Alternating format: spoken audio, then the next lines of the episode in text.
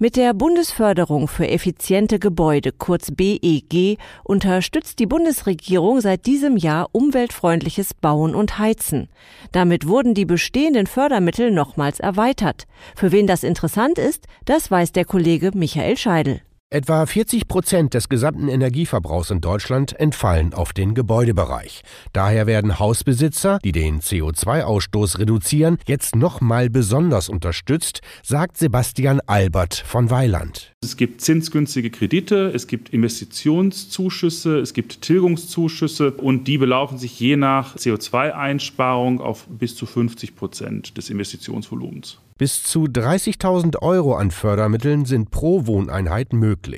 Wer seine alte Heizung gegen eine umweltfreundliche Wärmepumpe austauscht, profitiert aber auch noch auf andere Weise, so der Experte. Sie machen sich unabhängig von zukünftigen Preissteigerungen bei fossilen Brennstoffen. Wir sehen es jetzt gerade bei Öl- und Gaspreisen, wie die sich entwickeln. Da entkoppeln sie sich ein Stück weit und sie sind auch zum Beispiel in der Lage, ihren Strom, den sie dann für den Betrieb der Wärmepumpe brauchen, auch lokal über äh, ein eingebundenes Photovoltaiksystem System selbst zu erzeugen. Wer auf erneuerbare Energien umstellen möchte, wendet sich am besten an einen Heizungsfachmann vor Ort und lässt sich beraten, was individuell für das eigene Haus machbar ist.